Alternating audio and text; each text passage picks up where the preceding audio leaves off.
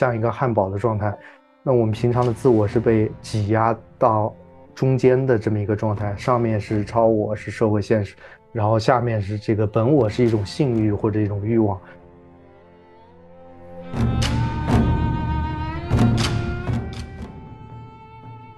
更多的是一种小我，嗯，在交流和呃交互的过程之中形成了这么一种大我，啊，然后这种大我有时候在大部分情况下是不可控的，但是小我又不得不在这小我形成的这么一张关系网所称为大我的这么一个现实中去生活。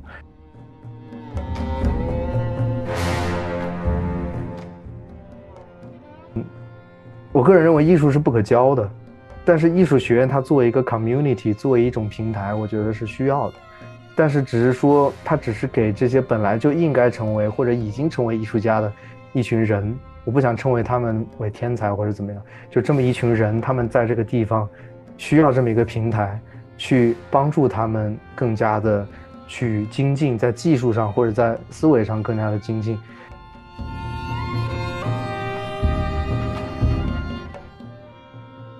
你刚才是运用了这个弗洛伊德精弗洛伊德的一个精神分析的一个方法，对，然后你把这个精神分析放到了中国的社会这个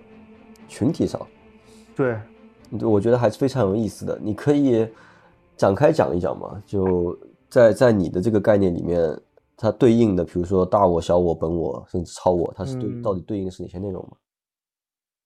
嗯，我这中国社会这个其实就很难讲，就是嗯。因为那大我小我，它不是弗洛伊德，这是更所谓 general 或者更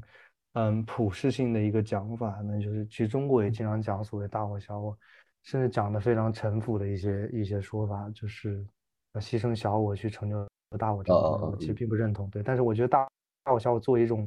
一种一种观看方法，我觉得还是蛮有效也蛮有趣的。嗯，那就是我我觉得对我我个人来说，那些小我其实是是每个人的。他自己的成长经历和他的性格性情，然后他，嗯，对世界或者对某种宏观事物的看法，对某种宏观，嗯，语境的一个看法，他所形成的一个在他日常生活中比较能相对包裹、比较能形成某种闭环的一种状态，我觉得这就是一种小我。嗯，然后很多人他其实如果他不跟太多人的交流，然后，但是现在这种状态很难了，他其实就是可以一直持续的存在在这个小我的这种躯壳之中的这种，啊，但是我觉得大我更多的是一种，嗯，无数的小我他在表达和特别是交流，然后在和不同的人产生嗯嗯或深或浅的一些关系的这么一个过程中形成的一种新的一种意识。然后这个意识不是你一个两个小我可以去控制或者去制定的。当然，当然，某些小我可以对这种大我产生一种巨大的影响力。那我们在历史上也看到了一些非常令人遗憾的一些例子，这个就不细说了。但是，就是我觉得更多的是一种小我，嗯，在交流和呃交互的过程之中形成了这么一种大我。啊，然后这种大我有时候在大部分情况下是不可控的，但是小我又不得不在这小我形成的这么一张关系网所称为大我的这么一个现实中去生活。然后我觉得很多情况下是在那就所谓我们的现代生活中所遇到是这两者之间的一个矛盾，然后这个是一种结构上的矛盾。那我觉得也是。嗯，激发很多人去思考或者去反抗，甚至更具体的激发一些人去创作的一个，嗯，巨大的一个原因吧。啊，对，它它不一定是因果的这么一个原因，但是更多的是一种一种情绪上或者一种存在上的一种一种一种根本性的冲突。那其实就是很多人会，其实不光是我，像嗯很多的一些艺术家，像 Bob Dylan，还有我们中国的朴树，他其实。他都说了这么一点，就是说，对于每个艺术家来说，你最根本的问题应该是你和这个世界的关系是什么？这是我觉得，嗯，很重要。那其实也是我刚才谈到大我小我之间的冲突和交互所产生的这么一个问题。然后再说到弗洛伊德的这个，呃，嗯，所谓的本我、超我，嗯，还有自我。那大家都知道，就所谓的这个，嗯，那其实弗洛伊德说的这个超我，其实就是所谓的，你可以把理解为上层建筑或者这种，嗯，这种我刚刚说的这个大我所形成的某种啊社会状态或者意识形态。那我们可以把它理解成一种像汉堡一样的东西。然后你的，呃。嗯，自我是被夹在这个呃超我和本我之间的。那弗洛伊德，我刚刚其实忘了说，本我其实是他理解是一种欲望嘛。那不管是这种，嗯，对于任何个体，他其实谈到所谓的这个对母亲的这么一种欲望，或者替代父亲去占有母亲这种欲望，他其实说的比较极端和变态一点。但是我只是嗯把他说的，就是大家比较好理解，其实是像一个汉堡的状态。那我们平常的自我是被挤压到。中间的这么一个状态，上面是超我，是社会现实，然后下面是这个本我，是一种性欲或者一种欲望。那其实，在中国的很多情况下，你的超我是压得非常紧，然后那这个本我呢，这个呃非常著名的一句话就是：你现在正在见识这五千年来的性压抑，这是很多的一个一个电影里面都会看到的一个非常经典的一句台词。那其实这个，那从五千年来，他们可能会觉得已经就压抑了这么多年了，所以它是一个上下受力的状态。你的自我是被夹在中间的，对，那可能汉堡还没有这么压的这么紧吧，但是它就是被压的这么一个中间的状态，所以。从心理学的角度，但是当然很多人也可能不认同弗洛伊德是属于这个正统正统的欧美心理学派的一部分。但是我个人是比较喜欢，我觉得非常有趣有用的一个思考方式，那就是所谓的本我是被呃，sorry，自我被加在这两层中间。那所以现在的问题就是说，你这个自我要怎么逃逸的一个问题，或者你这个自我就算逃逸了，你在失去了本我和。嗯，超我的这么一个压力之后，你要怎么去生活的一个问题，怎么去生存的一个问题，或者你到了一个新的环境之后，你这块汉堡里面的这块肉馅，你是不是能适应新的一个超我和本我，还是在新的环境里面，你这块肉肉馅就从牛肉变成了鸡肉或者怎么样？啊，就是我觉得，但我现在又谈到了一个所谓的流散的问题了，嗯，所以就是。我想说的是，中国社会其实面临了一个，呃，压得超紧的汉堡的一个问题，然后还有就是我刚才说的这个大我小我的一个不断的一个冲突的问题，然后，呃，小我有时候是比较呃绝望和茫然的一个状态，嗯，但是我现在更感兴趣的是，我们在如何，嗯，在某种情况下，我们其实可以维持小我的这种。所谓的自我封闭的一种状态，但我觉得它不是可持续的一种状态。就所谓的，你可以去躺平，或者你可以去把自己变成一个 weeble，你变成一种呃一种 bookworm。但是我觉得 it's not sustainable and it's not really constructive。但是我觉得更多的是小我怎么样去集中力量，去创造另一种结构，去创造另一种大我，然后能让大我可以在某种程度上具有某种活性。或者某种可调控性，我觉得这是，嗯，在我刚才说的大我小我这么一个问题里面，我感兴趣的点。那第二就是这个汉堡的点，就是我想知道这个这个汉堡能还能做出什么样的一些口味，或者 能能把这个上下的这两层的东西能换一下，对吧？能不能把它变成 gluten free 或者怎么样？对，呃，你刚才讲的很有意思，呃，其实你的汉堡理论 跟我理解的弗洛伊德好像。呃，有一些出入。嗯，你说，因为你把他的这个超我就直接把它，呃，理解成了一个外界的，呃，制定的精神世界的一种规则。嗯，悬浮在你头上，然后对你进行一个压抑，然后就像一个汉堡包，就像你说的嘛，那上面是这个。呃，超我下下面是这个欲望，像呃欲望，我觉得这个还是还是对对，还是很那个的。但我觉得这个超我，呃，你这个理解也很有意思。我并没有说对错，因为我之前没有从这个，我不是这么解读的。呃，然后嗯，然后你说同时也认为，如果艺术家跑到另外一个文化环境、文文化个另外一个地域的话，他上上下两个两片面包片，他会因为环境而直接被。被被被换掉，可能失衡，可能会失，也可能会失衡，对，失衡，对对。呃，我就觉得挺有意思的。呃，可能在我看来，这个超我这部分上面这片汉堡包，可能它也有很强的自主性，它因为你也可以选择你相信、接受哪一套精神的，呃，你说空隙也好，规则也好，对对，肯定是会有空隙的。对，如果不没有空隙，它就不是超我了，它就是一种意识形态了，可能。嗯，所以有时候我觉得也挺有趣的吧，就是你汉堡包中间的这片肉馅，它到不同的这个到不同的快餐店或者到不同的地区之后，它它会发生什么样的变化？对，我就我就特别有趣，就是有一个可能不那么恰当的一个例子，我有一个艺术家的朋友，然后他之前在中国，他是一个特别 sexually active 的一个人，然后每次问他在干嘛，他说说在约炮。然后呢，然后他后来他就移民去了那个丹麦，然后我就每次我就问他，我说你在干嘛呢？他说最近这个道对道教特别感兴趣，准备成为一个注册道士。对，我觉得这很很多这种，其实这可能就是某种，呃，汉堡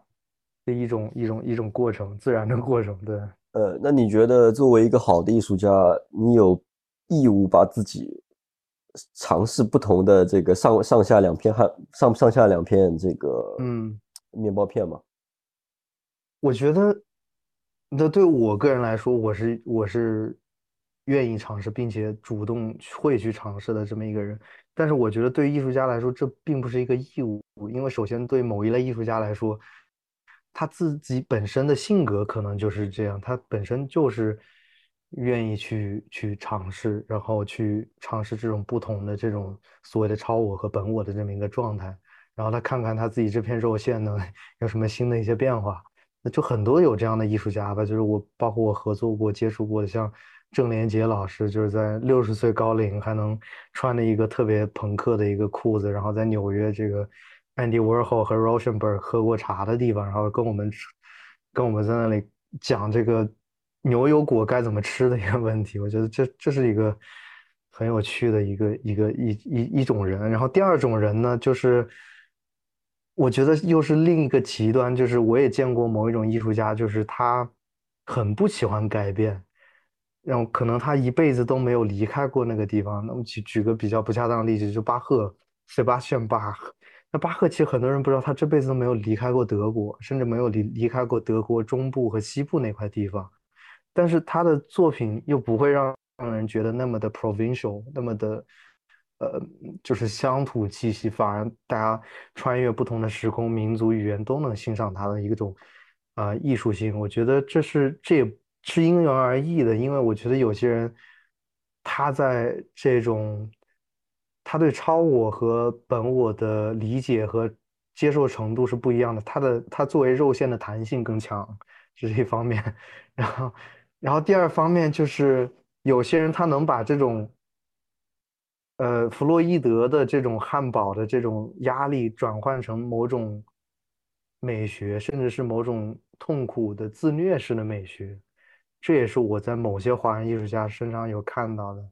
嗯，像我知道的，像哈金先生最近得了那个美国的福克纳奖，就是他已经离开中国那么多年了，但是他甚至用英文在写作，英文甚至都不是他母语。他还在写文化大革命时候的一些创伤的记忆，并且写的非常好，而且能让，呃嗯，这种 完全没有受过这种生活之苦的美国人能看得泪流满面。我觉得这是这是一种也也是一种能力和和模式吧。对，对我我我很认同，我很认同。就确实两个极端都有，呃，像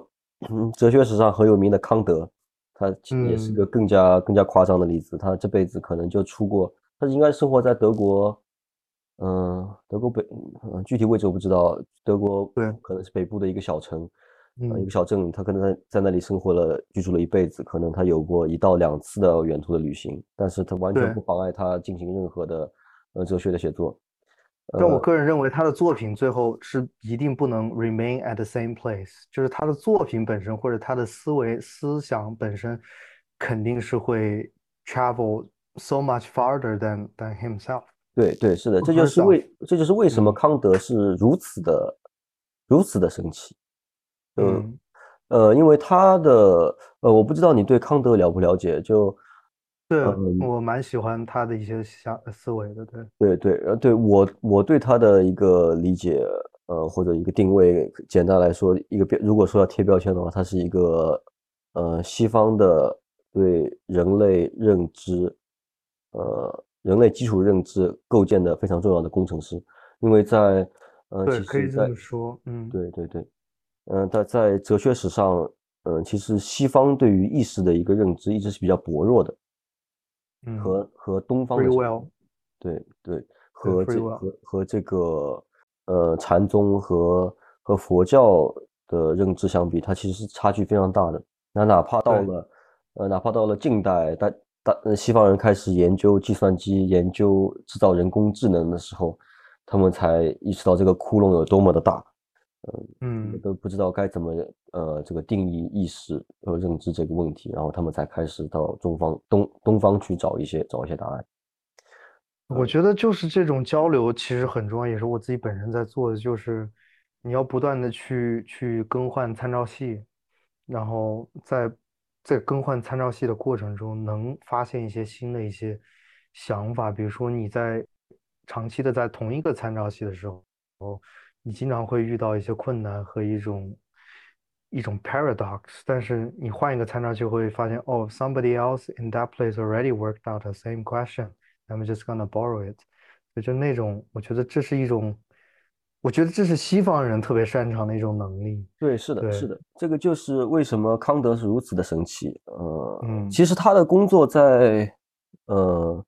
呃，虽然他，我只是说了他的一部分，他的工作，对吧？呃，我只说了对意识的这个、这、这个、这个，对人类认知能力的一个一个，对对，对西方来说一个 groundbreaking 的一个理解。但是其实，在呃，在我的研究之前，也碰到过呃藏传佛教的一些对于意识的认知认知，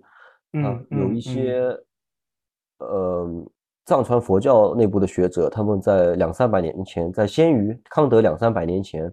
他们就。呃，得到了差不多的一个一个认识。我觉得，我觉得有时候他也不一定是差不多，他可能有有时候是看起来差不多。嗯，但当然，就是我们在谈到更后面的一些，嗯，一些哲学理论，比如说这个像荣格的一些理论的时候，他就是直接就借用了所谓的这个西藏度王经的一些东西嘛，他甚至自己就参与翻译，所以就你可以说这是一种直接的影响，然后就是去。他本身直接去拿去东方借用，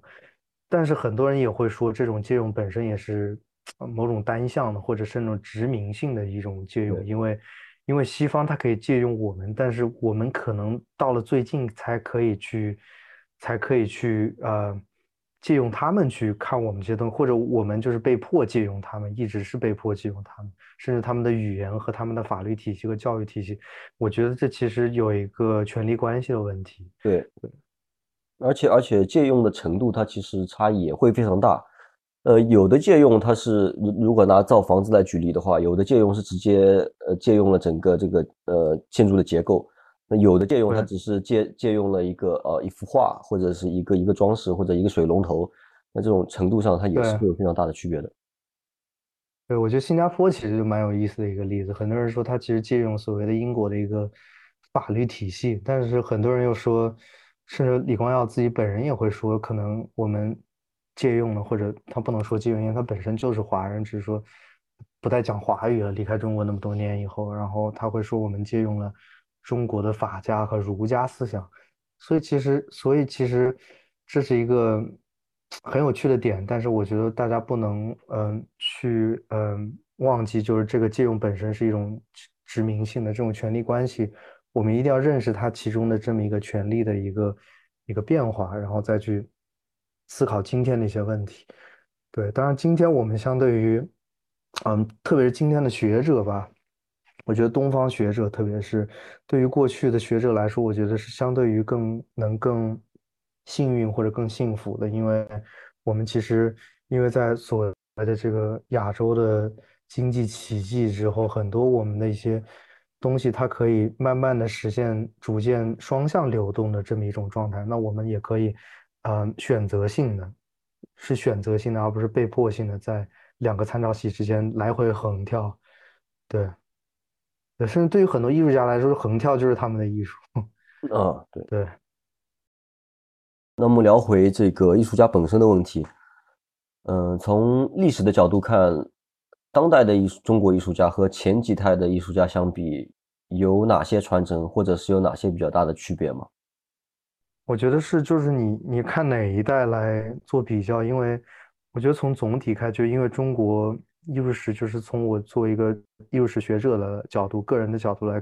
看，我觉得中国艺术史，我们就说这个，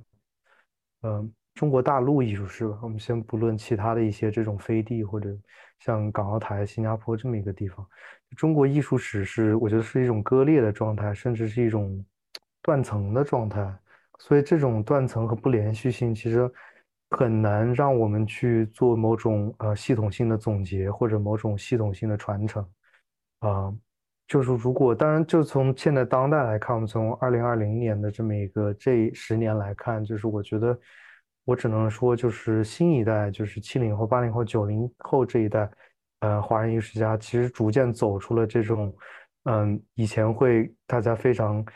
狂热或者习惯的这种线性的民族的现代视角，或者这种某种单一的意识形态，而去，我觉得就是现在，在这种就是国际的，呃，全球化越来越显著的这么一个时候，大家反而，或者是网络，因为网络时代的这么一个因素，大家反而可以去更主动或者潜意识的能去接轨，也愿意去接轨这种某种全球化的思潮和市场，这种国际化的艺术市场，我觉得这是。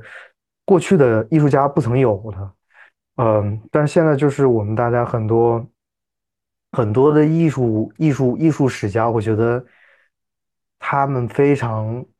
努力的想去给中国艺术史去做一个系统性的叙述，去把它做成一种某种叙述吧，这种线性叙述。那很多人会说，OK，如果要说中国现代艺术史的话，那就是从晚清到民国。这是一段艺术史，那这段艺术其实是现在被不管是东方还是西方的艺术史家，都长期甚至强烈忽略掉的这么一段时期，就好像民国时候的文文学，倒是大家很常在谈民国时候的文学，或者呃那一代人嘛，像张爱玲他们那一代人，或者鲁迅他们那一代人老舍，但是我觉得艺术反而在那一代是被忽略掉了很多的这个那一代。呃，在东西方强烈的交汇的一个状态下，这种殖民地半殖民地的状态下，反而能产生出了一种非常有趣的一种，呃，急速现代化的现象，用艺术现代派在中国产生的现象。其实，在日本也是一样，只是说我日本的这一套脉络是比较更加清晰和系统化或者完整的吧。但是在中国，它其实就是到了四九年，然后戛然而止，然后那之前所产生的所有的那些。像我非常喜欢的这个民国的水墨大师，从法国留学回来林风眠先生，还有他的朋友，这个大家更熟悉徐悲鸿，还有可能这个 有些人知道这丰子恺先生他们画的这些水墨漫画，我觉得他其实都表达了这么一个呃中国的艺术或者这种思想，在从传统社会然后急速现代化，然后他在视觉文化上所表现出来的一种一种参差不齐但又非常有趣非常。嗯，就是我觉得，甚至可以说是百花齐放的这种状态。那到四九年之后，呢中国就是肯定就直接进入了一种，嗯，非常单一的，甚至是越来越单一的这么一种所谓的社会写实主义的这么一种思想，甚至影响到我们的今天，到我们的现在，中国八大美院现在还是在奉行一种苏联式的一种写实的这么一种艺术考试的艺术高考的那种制度。所以它其实一直到影响到今天，那那很多人。当然还可以说，虽然它影响到今天，但从八十年代我们又杀出了一批新的这么一个所谓的当代艺术家，所谓的这个伤痕伤痕艺术一代，当然就跟我们所谓的伤痕文学一代是接轨的啊。那很多我们了解这个木心先生，他其实是横跨伤痕文学、伤痕艺术这两个领域和媒介。那就是呃，从那一代开始，特别是以北京、上海还有广州。厦门这么一些地方，然后它逐渐的产生了所谓的中国当代艺术，然后他们的后面一代又因为这个网络技术和这个中国的逐渐开放，它又逐渐走向了这种更加国际化的市市场。它的这种呃艺术语言或者视觉语言是逐渐能和我们今天在纽约或者巴黎能看到的一些艺术家是基本上是呃趋近了，或者就是说你基本上看不出来它有呃非常明显的一些所谓的中国的特色。当然，就是八十年代早期那一批艺术家还是非常强调这个所谓的中国，嗯，特色的。甚至像我引用呃呃华人艺术家郑连杰先生的一个观点，其实他觉得中国艺术在北京，当代艺术在北京的出现，这个这个第一批所谓的波西米亚艺术村，像圆明园艺术家村、宋庄的这么一批的出现，其实是基于西方艺术对中国艺术和市场的一个冲击而产生的一个一个 reaction 一个反应，所以它因此而出现了。所以就是最早，他其实他们就会强调，甚至特别去表达这种中国的一种特色。甚至很多人当然也批评，就甚至去主动的去东方化，我觉得这是非常有趣。但是就是在他们再后一代，可能七零后、八零后，甚至到我们九零后一代，我们已经很难再去看到这种，嗯，这种这种 identity 这种身份了，一种中国的身份了，而去更多的去讨论一个世界性的一个一个一个一个全球性的一些问题，比如说环境的问题，比如说这个呃这个种族的问题，或者甚至去讨论一些。嗯，就是这种网络时代的一个泡沫化的一个问题，还有这种资本主义的问题，我觉得都是，我觉得这是一个好的一个一个变化吧。当然，就是说，你说这一段的变化跟前面的这几段被割裂的历史有什么关系？它肯定是有关系的，因为可能说，你可以说，因为被社会写实主义、被苏联的这一套东西，他压抑太久之后，然后他一下子进来了这个各种各样的西方的记者和公司，然后。让他们直接产生了一个新的思潮，就有点像这种，嗯，反弹的这么一种感觉。就像我觉得陈丹青说的特别好，就是他说他在纽约留学的时候，他在那个呃 Art Student League 纽约的一个留学的时候，然后他当时在，嗯，应该是八八八四年，对，他八四年他在纽约听到了一个盗版的一个崔健的一个磁带，然后他那个磁带正好在放那个呃一无所有那一首歌。然后他说，《一无所有》这首歌是他活了这么多年，他第一次听到中国的流行歌曲里面用“我”这么一个字，用我爱 my 这么一个字。然后他说，他听到这么一个字的时候，他就直接泪流满面，在纽约的街街头。然后他是说，是我一无所有，他不是这个国家，他没有在用那种宏观的意识形态把这个所有的个体化的声音去呃呃沉默或者压扁掉。然后他，所以他当时作为一个艺术家，听到这种东西。他直接就，我觉得那种表达的欲望是喷薄出来了，长期压抑的东西也喷薄出来，所以这可能是，就是我觉得，当然它并不是一个非常健康的状态。我觉得中国的艺术有一点就是呈现这种，嗯，如果是 B 取代了 A，在时间上取代了 A，那 B 一定要去压抑 A 的东西，然后，呃，然后 C 在取代了 B 之后，他又会把因为 B 过度压抑的东西再去拿回来。我觉得他有点。这种循环，但有点这种就是所谓的这种权力关系的这么一种不断交替压抑，但是又喷薄的这么一种状态。你可以用这么三个特点去，以我个人的角度去理解中国呃现代艺术史。对对，只是现代艺术史我们要聊的话，因为我觉得中国古代艺术史是更加更加复杂和庞大的一个一个呃方向。呃，你刚才嗯简单描述了一下。中国当下的一个艺术教育的一个系统的现状，就是你你说，当然我不是很我不是很懂啊。那从你从你的讲的角度来说的话，我听到了这种呃苏联式的美术教育的一个延续，一个继承。结结构上在苏联是，当然现在有一些新的创新了，在呃所谓央美国美，他们现在也有去做一种呃对推所谓装置艺术或者观念艺术的过度推广，它现在也容易陷入一种。呃，比较泛泛或者缺失标准的这么一种一种另一个极端也有。对，那这种呃相对教条式的呃集中式的集权式的美术教育，它有它的可取之处吗？呃，我觉得你要看就是它是基于什么样的社会形态和社会的标准，它有任何的可取之处吗？我觉得问题应该是这样，因为我觉得中国的艺术教育，你要去看这个毛泽东。那个一九三四年的延安谈话，他其实就谈到了一个文艺的问题。但我并不认为他那次谈话是对马克思对文艺观点的一个直接继承，因为马克思我觉得对文艺观点更多是一种阶级性的一种，他觉得文艺是作为一种阶级斗争的工具，或者是一种阶级斗争的体现，去表达出来的所谓的这个无产阶级和资产阶级的艺术。形态是不一样的，但是我个人并不认同这个观念。我觉得，呃，在某种层面上，艺术是超越阶级的，甚至是超越时空的。嗯，对，嗯，所以就是我认为，嗯，在那种情况下，如果，呃，艺术作为阶级斗争的手段，那你不能把它称为是艺术，它是一种宣传。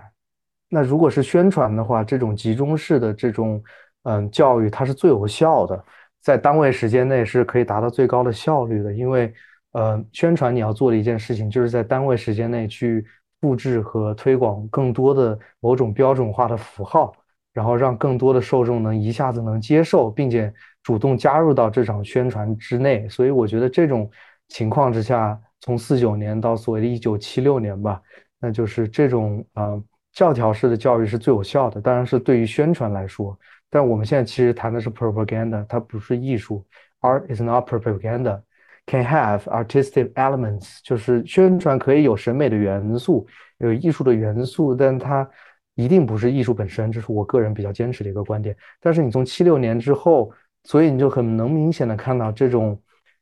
真正的，不管是学院内外的这种野生的，还是西方传来的这么一些。呃，实际的现实中的艺术生态，它都是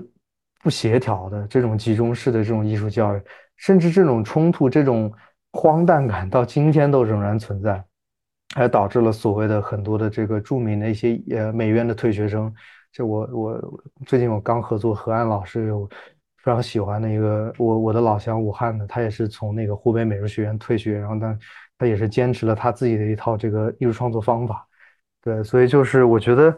这一套集中式的呃艺术教育在今天显然就已经是不适用了啊。当然，对于宣传来说，它更是不适用了。我觉得，因为到今天来说，如果你要去做这这个呃嗯新的一个条件下的这么一个意识形态的这么一个宣传的话，我觉得呃是我觉得这些呃艺术家或者这些宣传者吧，他其实需要更加嗯广阔的这么一个头脑和一些。他的一个知识库和他的一个这种这种图像的这么一个呃储备，我觉得是要比以前的要求是高很多的，你才能达到一个相对成功的这么一个宣传。但是记住，我们现在谈谈论的还是 propaganda，is not still art。你放到艺术的领域，我觉得其实艺术和教育这两个呃词汇和行为本身，我觉得不管在东方还是西方，其实一直都或存在这种呃，我认为是某种嗯，我觉得。是某种呃认知上或者甚至某种存在上的一种矛盾，我觉得这是一直存在的。因为我觉得艺术教育的问题其实也不只是在中国存在，在西方也是被激烈的讨论了非常多年，甚至很多人还有讨论这个所谓的艺术学院存废的一个问题嘛。对，然后现在是其实历史上也出现了很多这个 艺术学院的退学生，然后造成了巨大的这个历史的灾难。大家大家知道这个人是谁啊？然后就所以就是所以就是我觉得嗯。我个人认为艺术是不可教的，但是艺术学院它作为一个 community，作为一种平台，我觉得是需要的。但是只是说，它只是给这些本来就应该成为或者已经成为艺术家的一群人，我不想称为他们为天才或者怎么样，就这么一群人，他们在这个地方需要这么一个平台，去帮助他们更加的去精进，在技术上或者在思维上更加的精进。但这种帮助。不一定直接是教条式的，所以现在很多所谓的艺术教育也在不断的改观嘛，甚至中国或者新加坡其实都有在去做一些呃有效或者呃完全无效的一些创新。我觉得这些都是有意义，但是我个人是觉得艺术是不可教的。嗯，我但我觉得教育本身应该有艺术的元素，但它教育它也跟这个艺术的行为模式也是完全不一样的。嗯，它嗯。更多的是一种这种职业化的或者这种灌输性的一种东西，就是从传统教育的角度来说，但艺术其实更多的它并不是一种线性的或者这种直接的或者这种 trickle down 的这种层级式的这么一种影响模式，它更多的是一种，嗯，到今天来说也很难去界定和总结的一种模式，但我觉得是非常必要的。你认为当代艺术工作者有当代独有的责任吗？呃，如果有，你是怎么认识这种责任的？能展开说一说吗？嗯，OK，就是我觉得这问题也是，我觉得刚才跟跟其他的一些问题其实也有一些联系吧，或者说到没说到。我觉得当代艺术家在这点上，其实我觉得和大部分的这个普通的公民是差距不会太大的。我觉得就是我认为他们对于当代社会的责任不会比这些普通公民更多，但也不会比他们更少。只是他们的表现形式可能会更加抽象或者更加直接一点，然后我比较喜欢，其实崔健老师说过一句话，他说艺术有政治的责任，但没有政治的目的。就是我觉得这个艺术它可能更多是这种所谓的艺术家、公民还有这个权力三方需要共同面对和协商的一种现场。在这种现场里面，它这种权力关系是非常复杂和交织的。所以，但是我觉得艺术家，我觉得对于他们自己的生活创作来说，其实他们应该。更加去嗯关注他们自己的创作和生活本身，而不是去，我觉得呃，去太多的去思考这个义务的问题，我觉得是没有必要的。但是可能在他们的作品完成之后，他们可以再去反思这个过程或者经验的时候，他们会去想这个义务的问题，或者我们这些作为艺术史家或者策展人再去看他们作品，或者艺评人看他们作品的时候，我们会觉得他们作品作有具有某种责任，但是这是。他们作品作为这个视觉文化的一部分，或者作为这种呃他们这种呃个人表达的一部分，然后在这个啊面对公众、面对这种公共的文化的这个自然的一个过程，它被承载了某种意义，或者被承载了某种义务，然后我们基于我们的意识形态和个人的价值，然后去给它赋予了这么一种呃内容，我觉得是这样的。对，我觉得崔健老师这句话说的很好。艺术有政治的责任，但没有政治的目的。对，这已经总结了。对，一九八四年在英国的演唱会上说的。对，嗯，呃，那我问一个再更具体点的问题吧。嗯，OK，就放眼现在全世界，你认为当下社会最重要的议题是什么？或者是有哪一些哪一类问题？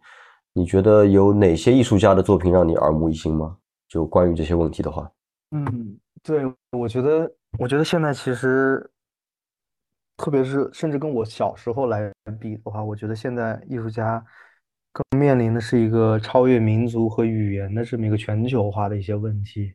嗯，就是我们其实很难去说，嗯，在西方现在讨论的一些问题本身也不是我们自己的问题，但是，但是其实跟我们的生活是息息相关的，甚至跟我们的存亡也是息息相关的。嗯，那就是我比较举一些，比如说关于我们自己的身份的问题，还有这个，当然很多身份，民族身份、种族身份、性别身份，我觉得这些东西都是一个全球化的问题，还有这个环境的问题，我们怎么去做一个一个族群、一个 species，而不是作为一个 individual、一个个体去呃考虑这些问题。像我最近看了一个电影，其实很多人其实有看过，就所谓的《星际穿越》。就它其实就是也谈到一个问题：我们怎么一个族群、一个动物族群去思考我们的问题？这是我觉得是现在的艺术家要去思考的一个问题。然后还有一个重要的问题，那当然这个族群的问题，当当然我刚刚没有提到，这所谓环境，然后这些嗯战争，还有这个我们现在呃。日益复杂和激烈的这么一个呃一个所谓的地缘政治一个冲突，我觉得都是都是需要去考虑的问题。然后第三点就是一个我们从实体化走向虚拟化的一个问题，也是全球在受到这种网络经济或者嗯所谓的 information capitalism 什么信息资本主义的冲击之下，我们要去面对的一个问题，就是我们怎么去面对在虚拟化的一个趋势中，我们怎么去保全我们的人性，然后保全我们的一些呃历史。或者我们怎么去呃面对或者反思我们历史中的一些因素？我们怎么去在虚拟化的一个趋势中看待我们的未来的问题？啊，甚至虚拟化给我们许多的一些这个人类固有的伦理也产生了一些很多的挑战。我觉得这也是我们要思考的问题。然后我觉得进来的话，我觉得这些艺术家其实很多也有在思考这些问题吧，包括我自己很喜欢的那个。一些虚拟的所谓的虚拟艺术意识啊，但是我觉得大家对虚拟艺术，我觉得还是要大概率保持一种怀疑的态度，并不是说它其中没有一些优秀的一些作品，或者去呃艺术家去呈现他们的作品，只是说这个在趋势还在进行的过程中，很多的定论是很难去总结或者很难去确定的。但是我觉得，嗯，最近的一些艺术家，像嗯中国的一些像陆阳啊、曹飞他们一些作品，他们去电子表现了这种佛教在虚拟化社会的一个未来的一个状态，包括在这种虚拟化的过程中去讨论我刚才一开始说的这个我研究的身体的问题，身体在虚拟化之后，啊，我们的七情六欲，我们的一些东西，我们该怎么去处理？还有这个死亡的问题，它甚至在一个。呃电脑的一个图像工，他去想象了一个他自己的葬礼，电子的一个葬礼。但是在这个电子化的世界中，他的身体不再具有性别，不再具有呃意识形态，不再具有任何的一种明显的一种历史符号。然后我觉得这种东西，嗯，会让我们去呃思考的更深更远远吧。对。感谢王峥今天参与我们英确斯汀，呃，真的给了很多非常，呃，非常有意思、非常成熟的一些观点跟思考，嗯，再次感谢你的分享。希望观众呃可以持续。保持对你频道的关注，然后 这这这这倒不用替我说了。你说你说一下你的你的这个平台，你想要你想有有什么想要说？哦，对，最近我们华安艺术的平台也在推出一些新的一些活动，然后也希望大家继续关注我们的平台。呃呃，C A A N 就是四个英文字母，大家可以查到。然后我们最近会推出我自己主持的一个所谓的暗读节目，其实就是呃有点去这个像。我个人比较喜欢许志远老师之前做的这个单独的一个节目，然后去，当然从我的领域艺术的领域去分享一些所谈到的内容，进行一个呃有趣的一个互动，嗯，然后可以去留言去讨论，也是啊非常欢迎的。